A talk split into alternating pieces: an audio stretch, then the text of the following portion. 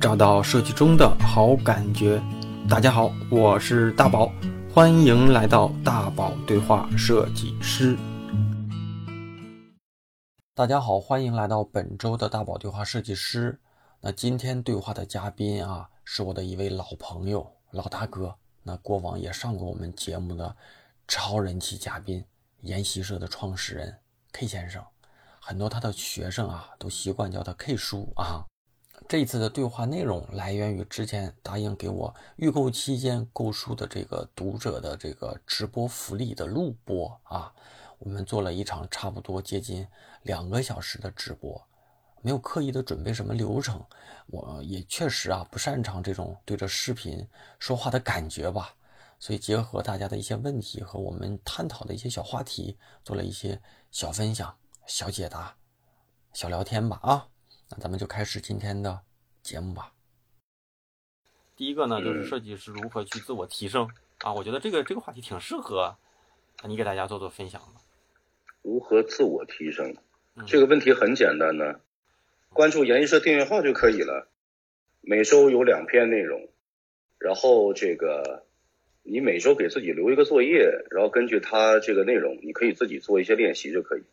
嗯，哎呀，这个还带软广的啊，行，哎，必须的，K K 叔可以可以继续继续聊聊嘛？我觉得研习社的这个确实是研习社的这个订阅号，我觉得是一个特别好的，嗯，一个设，呃，怎么讲呢？就是设计不能说叫教程吧，我觉得更多的是是任何阶段的设计师在这里面都能找到对自己有帮助的信息和知识，因为有的可能做教程，有的可能做。做一些知识面的涉猎，有的是做一些推荐啊，有的是做一些美学的什么。我觉得我反正是我以前没有每篇都看，但我现在我会，我基本上我每篇都会看，还真是这样的。教程类的东西可能不是不适合我现在的这个这个阶段，但是很多就比如说推荐一些大师，然后推荐一些美学风格，我觉得好多词儿我我我感觉我是在一线做设计，但是我好像都不是很不是很知道。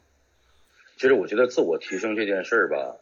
它挺难的，因为你想哈，比方说有的人他为什么大学他无论学了三年还是四年也好，他学的是这个设计专业的，然后呢，这个他下来之后又经历了好多年的这个洗礼，呃七八年呢这个洗礼，然后之后才能呃这个有自己的这个施展。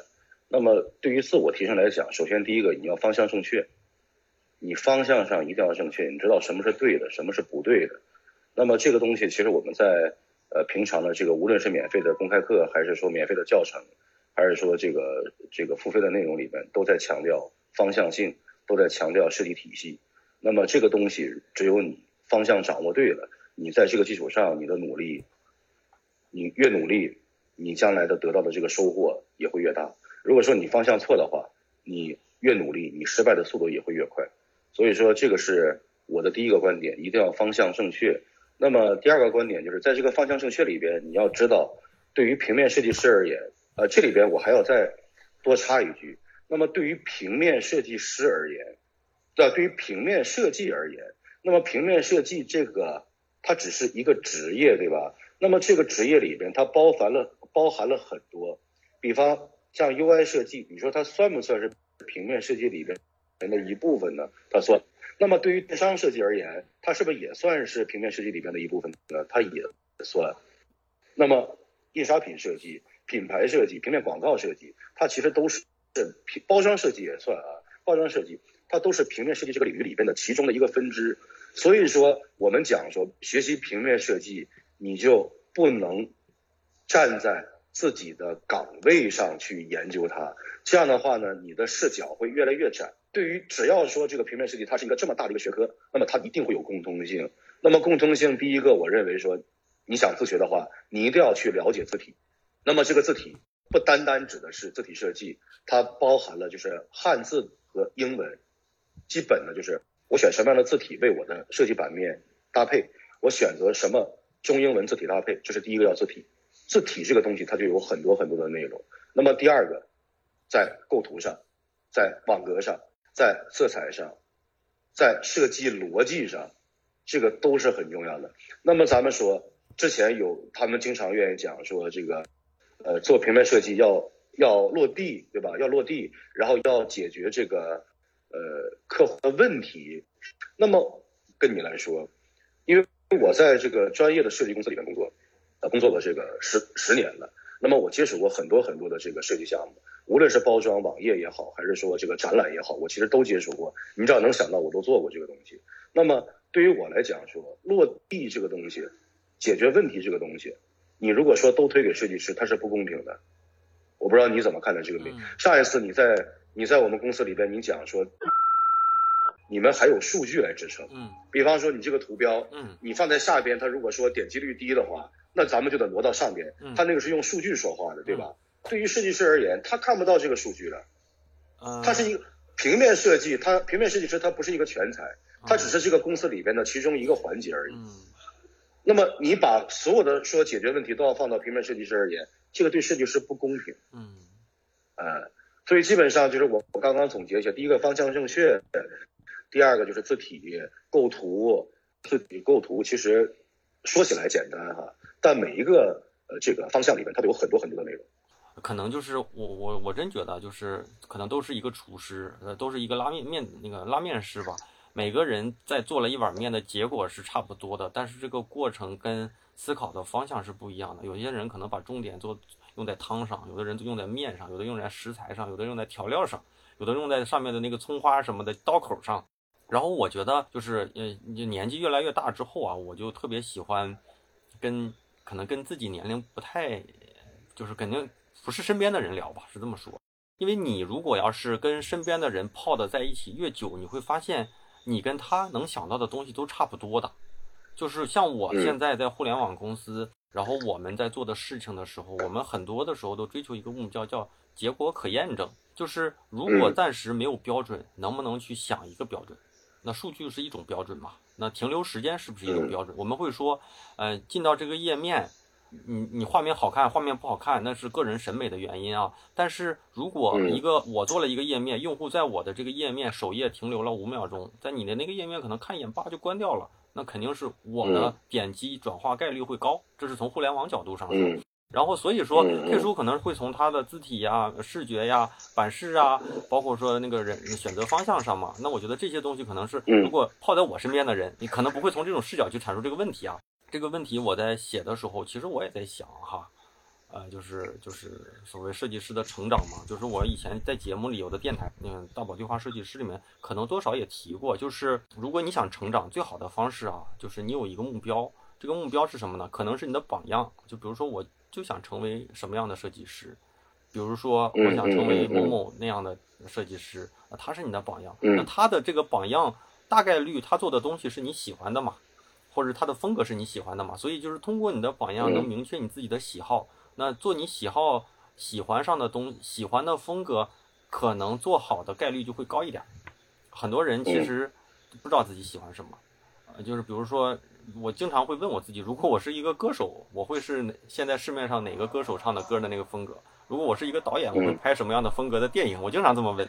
然后我歌手我还没想明白，但是我如果想过，我说如果我要是个导演，我可能就是像宁浩那种导演，就是我可能不太在意视觉，我可能会在意故事性。所以我做设计的时候，很多时候也是很在意中间的故故事性。然后呢，就是我觉得首先就是你可能找到自己的榜样，其次呢，明确自己的特点跟喜好。那。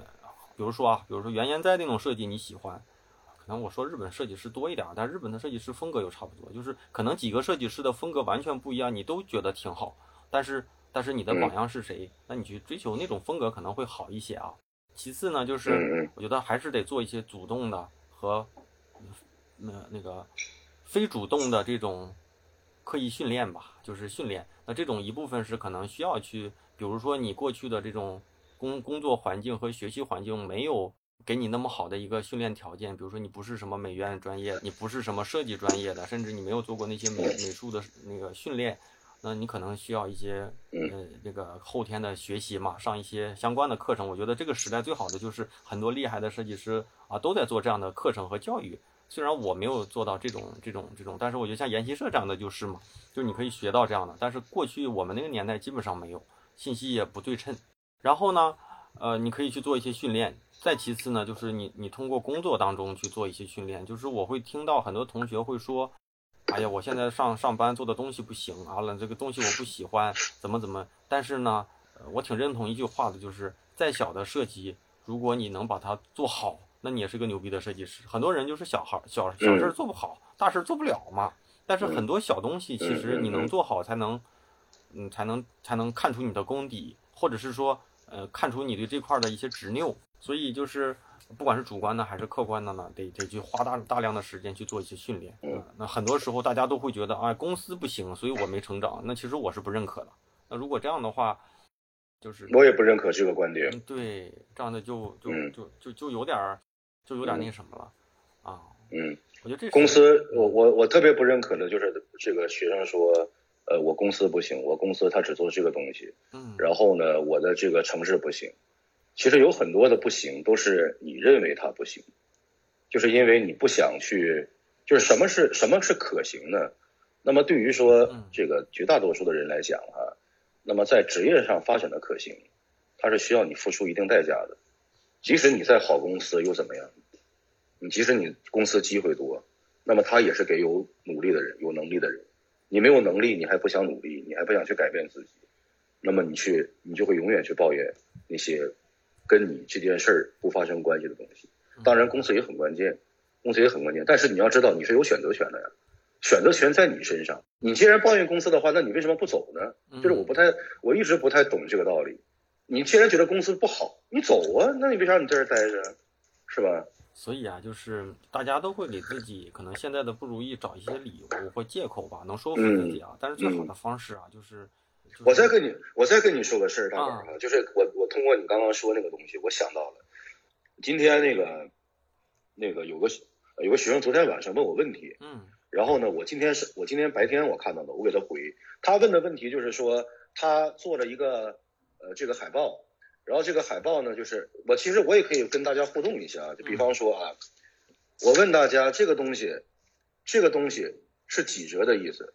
就是咱们咱们大家七折吧。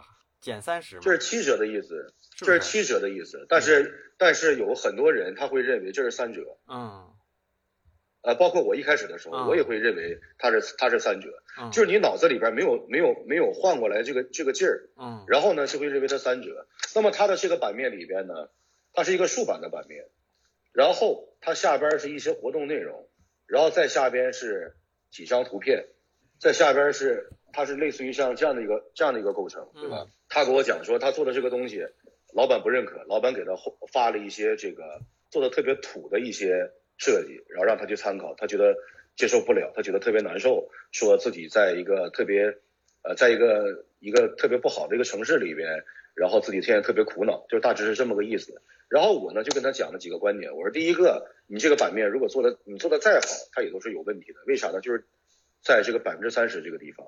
你如果说想体现七折，你就把你这个七你放大就可以了。然后在这个基础上，你结合你老板发给你的那些特点，嗯，比方说红和黄搭配，他觉得土吗？嗯，红和黄搭配，那你就把这个颜色用进去呗，对吧？他如果说想这里边还有一些鞭炮，那你就把鞭炮的元素加进去，嗯，然后用你老板喜欢的元素，再结合呃这个排版的这个规律来去把这个版面做出来。这样的话有很大概率它是通过的，对吧？这是我给他的建议。这个建议是什么建议呢？是一个解决问题的建议，对吧？嗯嗯。然后呢，之后他就会给我说一些抱怨一些自己目前为止出现的情况，我呢还在继续给他解目前的这个处境。然后今天我就跟这个，因为我们今天休息嘛，我跟一些公司的在来公司的一些同事就讲这个事儿，他们每个人每个老师都碰到过这个问题。嗯。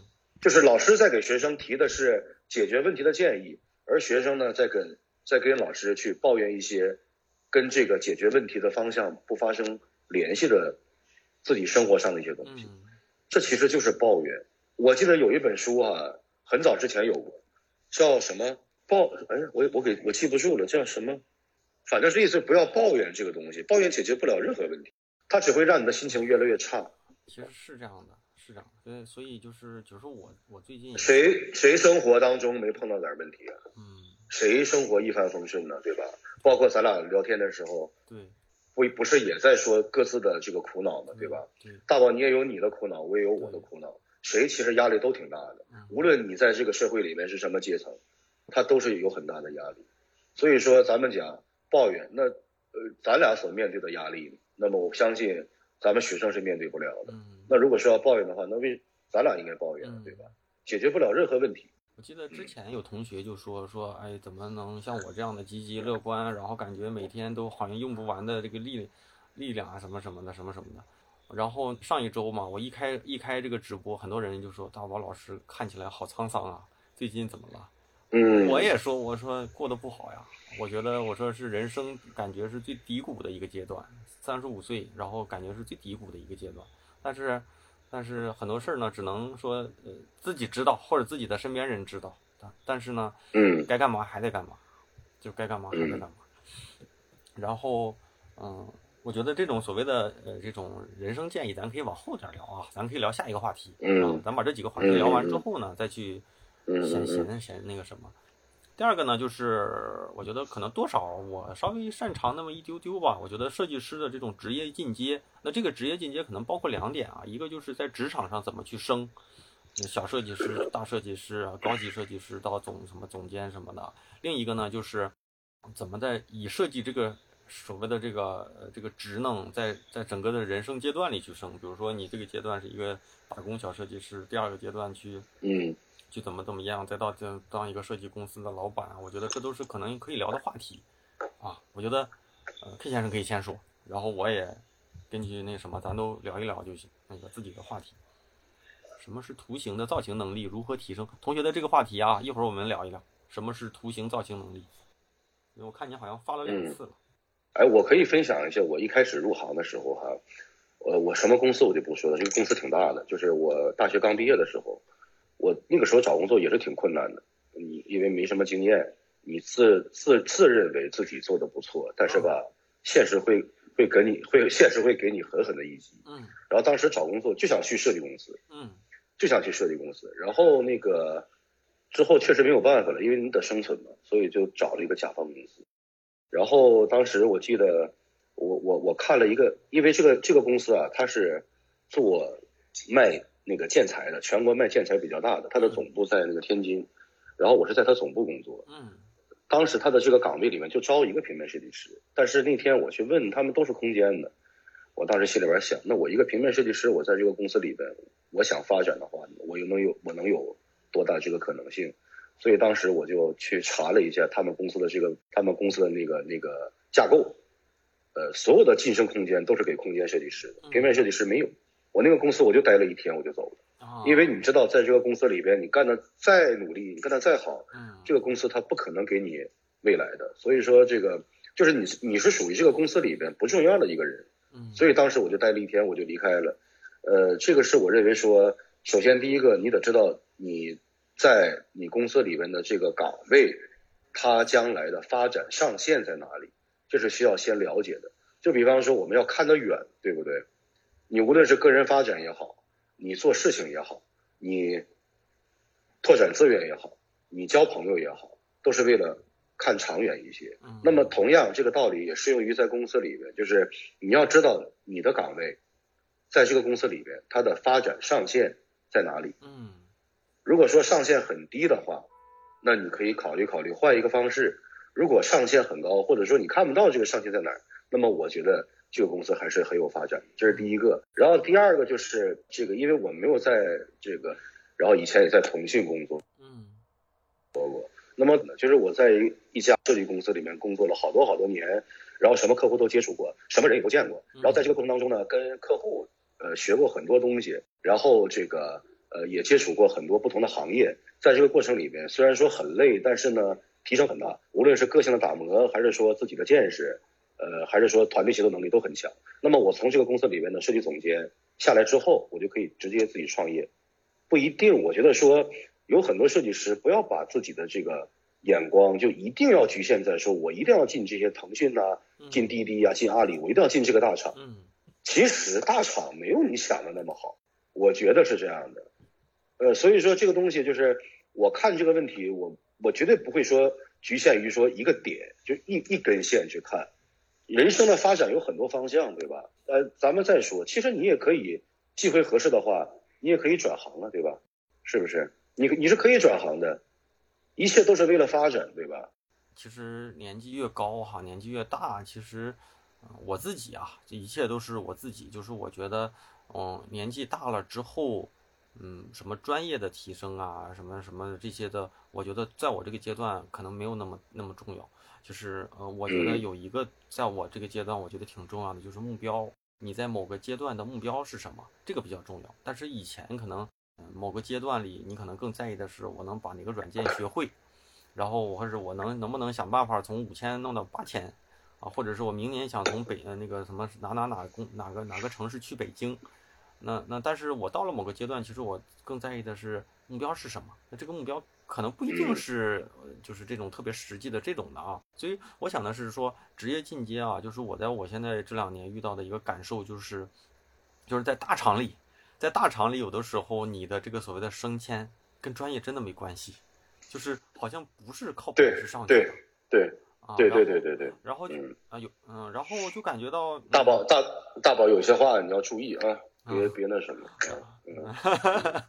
然后嗯，然后这是第一个，第二个就是很多人能上去呢，一定是因为嗯，综合能力啊，各种各种环境条件啊放到一起，它是最合适的。那有一部分原因可能是比如说向上向下的管理好，就是就是一一部分人就是能打天下，一个能打仨。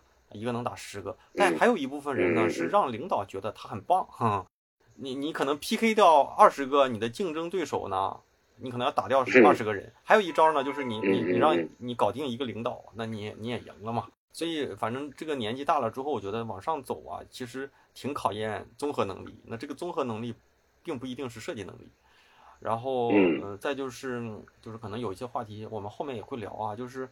嗯，怎么评判自己的这个所谓的成败？那是不是你往上爬，爬到老大那就是成？但是很多人其实他们并没有这样的话，人家可能在我这个年龄，我也觉得好像好羡慕呀。啊，所以在这个职场上吧，啊，哦，我我我是一六年，一六年从腾讯加入的滴滴，那那年正好三十岁。嗯，一说一晃，我我记得那会儿我就是老有两个字。就是叫焦虑啊，人说三十岁是比较焦虑的年龄，老我感觉挂在嘴上。然后我当时有一个八三年还八四年的同事就说：“哎呀，我三十岁的时候也焦虑，焦虑焦虑，你就发现你就习惯了。然后呢，今年唰的一下从三十到三十五了，我就感觉好像就就去年的事儿一样。然后感觉今年所有看到的文章，就在写什么什么三十五岁是什么什么一个坎儿，什么什么一个坎儿。”我从来不看，我从来不看这样的东西。那可能我从来不，因为现在的信息机制嘛，都是你可能关注一些的地方，他就会他就给你，就是你可能你关注的某类人，他就可能愿意说这些，你看到的东西就是就跟他的想法多一些啊。大宝大宝，我也劝你不要看这样的东西，他只会让你焦虑。嗯，你就知道内心方向上一定要正确。你在方向还是我说的，你刚刚一开始的时候我说那个问题。怎么去这个这个自我提升，一定是方向正确。你如果方向正确的话，你坚信自己的方向是对的，而且你也看到趋势是好的，那么就没有必要看那些垃圾文章。我把那些文章都叫垃圾文章，不是设计文章。我说的都不是设计文章，基本上对对对对，包括包括这种就是就是营造焦虑。嗯，你就把你看我们研习社订阅号哈，从来不发这个东西。嗯，我从来不发这个东西，而且即使我要发，那我也是鼓励你。我让你看到更好的一面，而不是说给你去营造那些焦虑。我他妈特别痛恨这种东西，嗯，我特别恨，嗯嗯，我一说说一说我就来气。行，因为咱们讲到这个话题呢，有些同学呢就开始问问题了啊，我就挑几个问题，咱们快速的先回聊一聊，然后后面呢还会有一些时间，嗯，就是就着大家的问题再去再去聊啊。一个我看到的一个问题就是小公司有必要待吗？什么是大公司？什么是小公司？我觉得这个东西它它不科学，它问的问题是有问，它是有问题的，逻辑上不对。什么是大，什么是小？嗯嗯，对吧？关键是这样的哈，你小公，嗯，你先说。我大宝，我问你，什么叫小微企业？小微企业啊？哎呀，这么官方的 问问题啊？那咱们就是我们公司连小微企业都不算，那小微企业太牛了，就离小微企业我们我们差差得远呢。所以说大公司小公司这个东西。人数少，还是说营收少？嗯，那我们看到了很多很多设计公司，它就是几个人的公司，对对对，四五个人的公司，一个工作室，对，然后你在这里边接一些项目，嗯，这里边同样锻炼人呢，对吧？那大公司，你像滴滴，那公司也很大，对吧？所以这种问题没有必要回答。行，下一个我也不答了。小公司、大公司的，如果你有能力去大公司的话，你你你理解意义上的，那你就努努力嘛。我觉得这个东西哈，看到了。然后有一个同学叫飞奔的心脏同学啊，老师，你哎，大宝大大宝，我插一下，大宝我插一下刚刚那个话哈。嗯。你比方说要去大公司的话，嗯，比方说咱们讲咱们定咱们定义啊，定义滴滴、腾讯这些大厂，嗯，他们是大公司。那我去这个公司里边，你要知道，你你四十岁的时候，你是一个什么状态？嗯，你以后你要干嘛？嗯，嗯，这是我提，这是我问的一个问题，也是问给那个同学的一个问题。嗯，就是有目标吧，最好是有目标。就是，行，我觉得这个问题咱们就到此为止。下一个啊，那个老师年龄二十八了，想去南方发展，建议去吗？现在在沈阳。优先你来作答。沈阳沈阳比丹东好啊。人说想去南方，哥。南方。啊。他南方。你想你你要这个东西哈，你想离开，比方说我们将来下一步的发展啊，我们在未来这几年也会那个出去，比方说上海啊，因为当时这个地方我还没有定啊，比方上海或者说是呃这个也是广州、深圳那边，我们我们也有这个想法。就是想出去，嗯，但是吧，具体位置没有定。那么你想出去的原因是什么？你比方说在沈阳，沈阳是东北的核心。那么你想从沈阳离开的原因是，沈阳他已经满足不了你了，或者说沈阳对你来讲机会太少了。你可以把自己比喻成是一是一条鱼，对吧？这个鱼这个水缸你已经游不开了，那么你可以跳到一个更机会更多的一个地方。你不要为了搬走而搬走。就比方说，我们想。我们也想搬出去这个想法已经好多年了，但是我从来没有说我是为了搬而搬，我一定会有我的一个目的。比方说那边有机会，机会多，那边有好的合作伙伴，嗯，呃，或者说那个那边对于我们公司下一步的战略发展有帮助，那么在这个基础上，我会选择挑这么一个城市。所以说这个问题说去南方太笼统了，我认为你更需要好好的仔细的去考虑，说我刚刚的那几个建议，嗯，你想干什么？想从事什么行业？比方说你想做电商的话，那么广州比较比较适合，到处都是，呃，这个制造业特别发达，到处都是这个这个电商公司，你可以去广州。你想做互联网的话，那北京是可以的，对吧？北京、那个杭州都可以。那么你想去这个这个做这个呃纯的这个设计公司，那深圳很好，北京也不错。所以说知道你要干的是什么行业，然后呢，你到那个城市里边你想干嘛？你为什么要离开？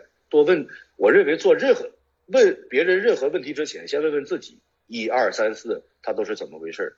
这样的话呢，你得到的这个答案会更准确一些。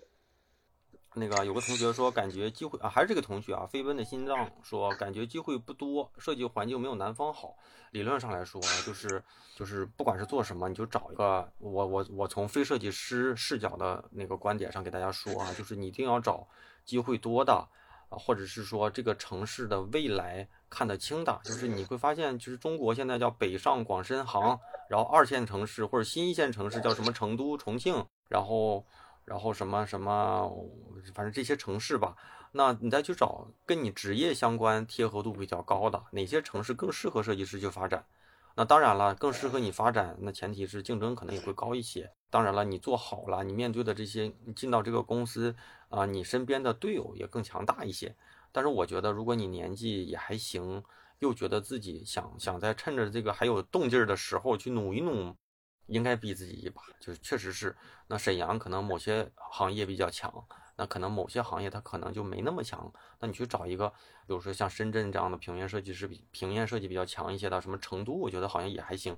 那这些平面设计比较强的，那你敢不敢在那面去刷两年？敢不敢在这里面去浸泡两年、两三年之后，让自己啊，就是可能就就是成长啊、推动啊会更强一些。但是呢，一定是找一个所谓的朝阳，不能说叫朝阳城市吧，就是更适合你这个职业发展的地方去做。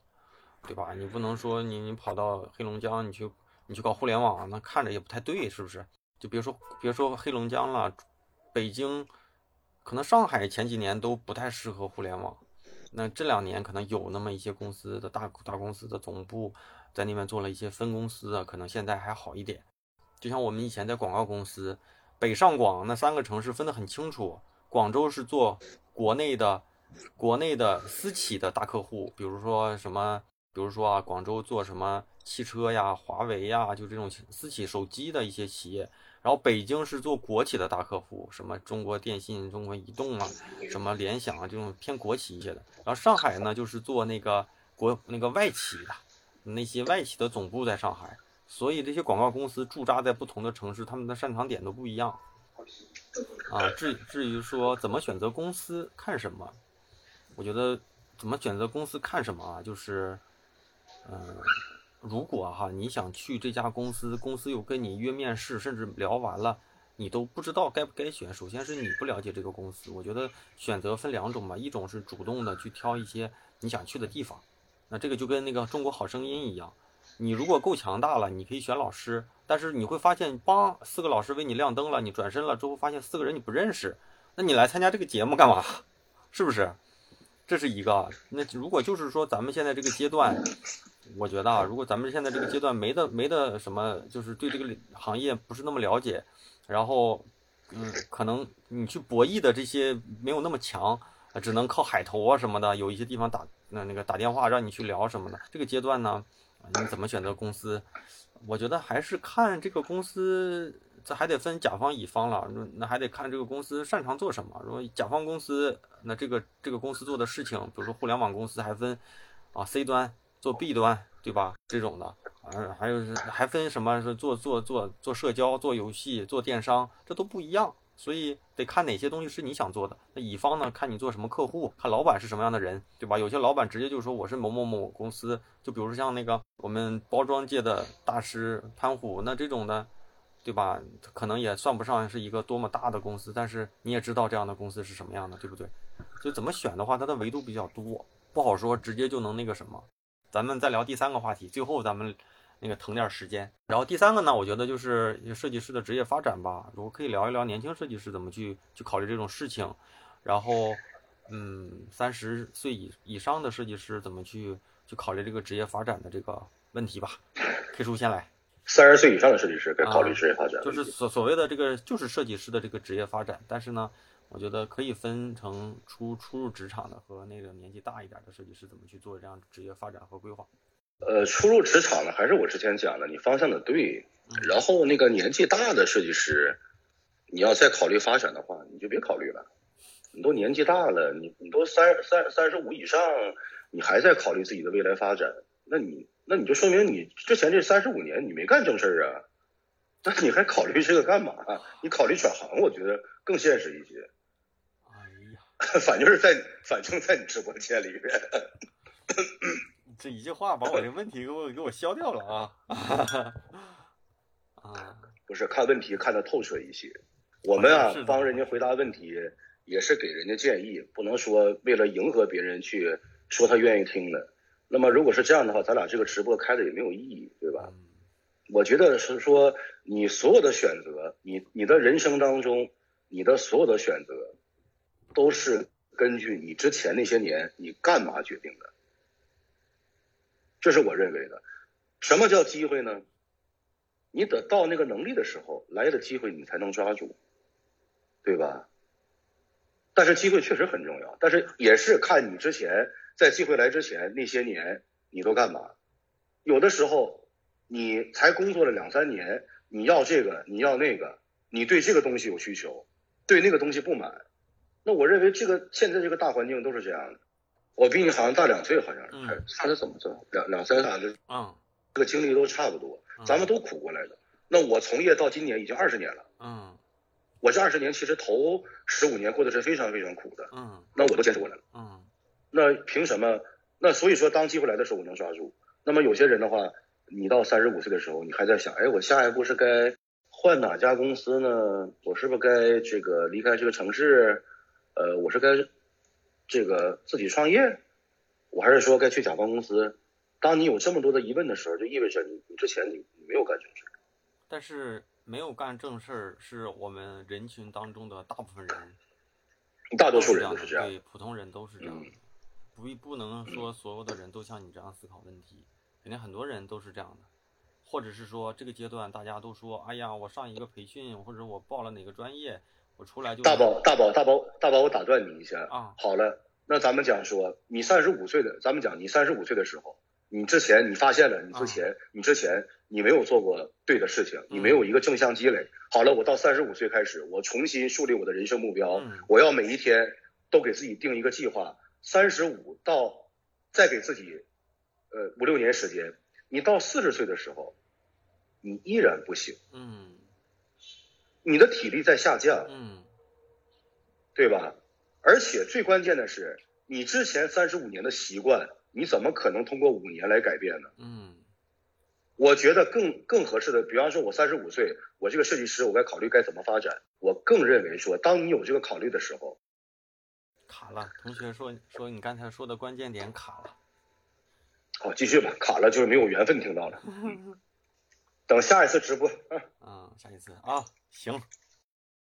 但是你其实我我我我想问这个问题的时候啊，其实就是包括说最后一个设计师怎么去去给自己以设计师做了这么多年之后，有些人还是想自己做点什么，这是我最近听到最多的一件事。包括我自己也会在想啊，就是我前两天跟一个大佬聊，然后他就说，你觉得你最大的优势是什么？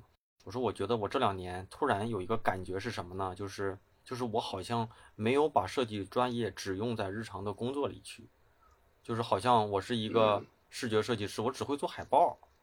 换句话说，设计师想问题的方式，理论上啊，咱们别去那么杠的话，就设计师你去想问题的东西，可能就是你的所谓的设计思维嘛。那你设计师的思维怎么去用用到你的日常生活中？比如说有一天你不能做设计了，你过去的十几年的工作经验能不能在日常生活中你做的做事情、做选择、应用上面会跟别人做的不一样？比如说我可能上一次我忘了在没在那个节目里说啊，但是我记得有一次我我跟别人说过，就是我我可能会说我自己是一个呃视觉设计师、品牌设计师、呃体验设计师，但是我觉得我更像一个传播设计师啊，就传播学放下身的嘛。然后呢，你会发现很多人呢就会说我是做 logo 的，做字体的，但是这些东西真的就没用吗？如果你是一个营销设计师，你自己给自己，假如说你贩卖一个东西的时候，怎么把你自己的专业啊用到你的，就是用到你自己的本事上嘛？就是我当时我记得我好像说过一次，就是我当时说，就是我会说什么呢？就是为什么要做这个腰封？我记得当时我的编辑说，说现在啊这个做书都不放腰封了，为什么呢？说就很很鸡肋。说一人家把这个书拆开之后呢，这个东西就丢了，说没什么用。然后呢，大家可能有些人去过日本，有些人没去过，你会发现，或者是你买那个很多日本设计师的书哈，你会发现他们很多人把那个腰封都会搞一个头像。为什么要搞头像？大家有没有想过？搞头像是什么呢？第一呢，出于作者来说，是对自己的做一个品牌曝光嘛。其次是什么？从一个从一个读者的角度上来说呢，这个这个头像意味着给你增加信任感，有事你就找这个人，这个人为这本书负责任。这是第二点了，第三点就是什么呢？我给这本书，呃，这个腰封的作用是我给这本书加了一个购买理由，就是可能是有好多人说这本书的封面很好看，这本书的质感很好看，这本书的。啊，设计啊，那个呃，什么材质啊，放在这里，我很喜欢这个画风，但这些都不重要，重要的是什么？就是这本书放在这，放在这时候，然后十个人走过去，有一个人设计师，他突然发现百分之九十九的设计师，这说明什么呢？我能找到我的用户。其次是百分之九十九的设计师遇到的问题啊，你在这里都能找到答案。这什么呢？这是给你这本书找一个购买理由。其实我都是用我的专业在做这些事情，但是这些专业其实好像日常当中我们不会考虑这些问题，就比如说。就是很多，我现在会把我很多，就是这十几年的一些，不管是营销创意的一些知识啊，就用到我日常生活里，啊，然后还有一些心理暗示，又一个嘴儿，所以我感觉我这些年最大的方式就是全全全是陷阱。啊，对，然后我就说能不能说把这些东西，或者是说这两年我有点开窍了，把这些知识拿出来，拿出来之后呢，啊，就是我如果不做设计，那这些东西可能在我日常生活里，啊，都都能给我带来一些帮助。然后有同学说，感觉 K 叔在憋大招。我觉得啊，这这里边啊，你你你说这个设计师，他平常工作当中，嗯，碰到最多的是挫折，是吧？是挫折，因为你每一天你做的东西都有可能被否定。嗯。那么你是一直在一直在这个挫折的状态下你去工作的。所以说，第一个要具备说，你一定要有非常强大的内心，你可以面对这个挫折，它击不垮你，这是第一个。然后第二个就是你要具备解决问题的能力。比方说这个方案不行的话，那我就要思考哪个地方不行，是我一开始的方向错了，还是说我里边的做的不美，还是说这个创意点错了？然后自己去分析，分析一二三四五，一直分析好多点啊，找到了这个问题的核心在哪儿。我根据这个问题的核心，我下次修改，我是改这个问题的核心，对吧？一个是这个抗压能力，第二个就是解决问题的能力，是这两点。那么如果说是一个优秀的设计师的话，就像你刚刚你讲的，他一定是具备解决问题的逻辑，对吧？所以你刚刚你讲说你书封里边那些东西那些设置，每一个元素其实都是有我背后的目的，不单单是美，所以目的在先。那么一个好的设计师，我认为他将来他干啥都都可以，因为他具备了第一个抗压能力，第二个解决问题的能力。你在生活当中你也会碰到困难。你也会碰到挫折，那么如果说你用你的职业这个素养，你去解决这些问题的话，那你也会解决的很好。嗯，呃，好的设计师，我感觉幸福感，呃，都应该比较高一些。是吗？嗯，但有些时候压力也有承受不了、承受特别累的时候。节目听完了，我是大宝，因为时间不短啊，所以我还是把它拆成上下两期分享给你。希望大家能听完上半场的内容有收获，那下半场啊依然精彩，期待大家能够在你收听的任何平台与我互动啊留言，那我能看得见，那你们崇拜的 K 数啊，他也一定能看得见，而且呢，可能对他有有兴趣的话题呢，没准他还会在这个平台下面给你留言做一些回复跟解答呢。好。继续邀请大家加入我的微信听众群啊，进群不麻烦，在我的公众号大宝频道里回复“群”啊，就能收到进群的方式。还有一个我每期必提的我的这个重要暗号，就是我的知识星球。那我每一期也都会说的，就是最好的投资就是让自己更加的有竞争力啊。我在星球开设也有两年多的时间，这两年多的时间呢，积累了数千条的答疑跟分享吧。那那。啊，有大家的职业困惑、专业困惑，或者是你认为有用没用，但是我能够给你一些建议的问题，那所有大家在星球里的提问，我都给大家做做一些认真的思考过后的回复啊。那我目前也只在星球里给大家做一些答疑，因为这个平台最好的就是能够沉淀过往我的这些所有的答疑的内容，所以无论你是第一天就。就加入我星球的这个同学呢，还是你听到这期节目新加入的同学，你都能找到从我开设星球到现在的所有的答疑。所以呢，啊，这里有大概十几万字的文字沉淀，呃，应该会给大家在大部分设计路上遇到的一些困惑吧，都能够找到相应的，可能是对的，也可能是不对的，但一定都是我经过思考过后最诚意的一些解答跟建议啊。那推荐给在路上的年轻设计师朋友们，也推荐给，嗯，在这个阶段吧，你有一些职业、专业上的一些困惑，觉得我能给你一些帮助的同学们，那也推荐给一路上收听大宝对话设计师的这些听众，啊，也觉得希望上传给大宝老师补个传票的铁粉们啊。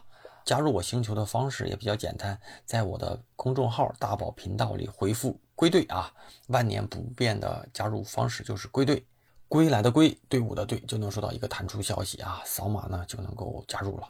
还是那句话啊，虽然是付费社群，但现在一定是进群最好的时间。每一次呢，我也都会重复，就是种一棵树最好的时间是十年前，第二好的时间就是现在啊，就是现在，就是当下。那只有进群的老同学才知道这个星球的真正的价值啊！那节目的结尾啊，再次感谢一下每期给节目打赏的同学们啊，在公众号所有在公众号给节目打赏的同学，我最后都会整理完之后给大家在节目最后做口播的感谢啊！无论是一块钱还是百一百块钱，还是每期都会。打赏的同学们，我都会在这里给大家做出最真诚的口播感谢啊！第一位同学叫人间不值得啊，人间是值得的啊，同学。下一位同学啊是 Ashley，Ashley 啊 A S H L E Y 啊，下一位同学老同学易云龙，再下一位同学老同学八大名啊，下一位同学老同学冬雨一时啊，咱们这个每一次打赏的同学啊，都是这些铁杆同学为主，当然也有一些新同学，不管大家是啊这种多少的心意吧，那再次在这节目里给大家做出一些感谢啊。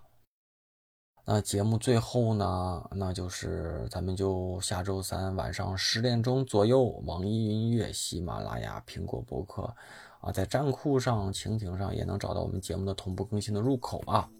那个，咱们就下周三晚上十点多钟啊，那个就再见吧啊，拜拜。